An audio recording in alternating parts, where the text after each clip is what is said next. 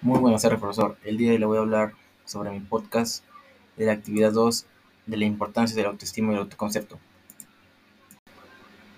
Bueno, primero voy a empezar presentándome. Yo me llamo Rafael Salzar Turpo, eh, tengo 15 años, yo me considero una persona con mucha autoestima.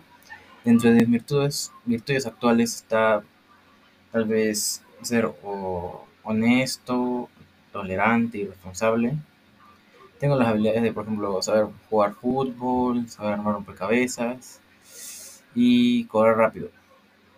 Eh, lo mejor que hago actualmente es tal vez jugar fútbol y hacer las tareas del colegio. Me destaco también, me destaco en ser un, un alumno responsable y también que sé jugar muy bien el fútbol. Primera pregunta. ¿En qué te gustaría mejorar o trabajar con tu persona para sentirte mejor?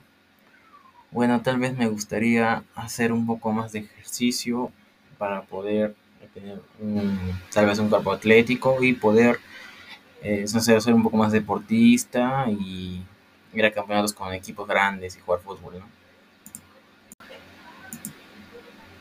Tercera pregunta. Cuando realizas un buen trabajo o actividad, ¿cómo te sientes? Bueno, yo me siento muy bien porque gracias a mi esfuerzo eh, he tenido una buena nota, ¿no? Porque eso fue gracias a mí, no gracias a los demás.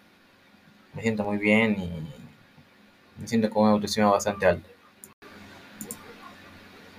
¿Qué te dicen tus seres queridos o, tu entorno respecto a un buen trabajo o lo contrario? Bueno, cuando hago buen trabajo, mis seres queridos me dicen muy bien, me felicitan porque he hecho un buen trabajo y en torno a algunas personas cuando hago un buen trabajo, por ejemplo, gano un campeonato, me aplauden, hice un buen trabajo y eso me hace sentir mucho mejor conmigo mismo. Quinta pregunta.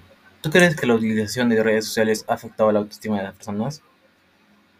Porque, bueno, yo creo que para algunas personas sí, porque al momento de utilizar las redes sociales, tal vez un caso voy a ser de una, de una TikToker que hace videos así le tiene mucho hate.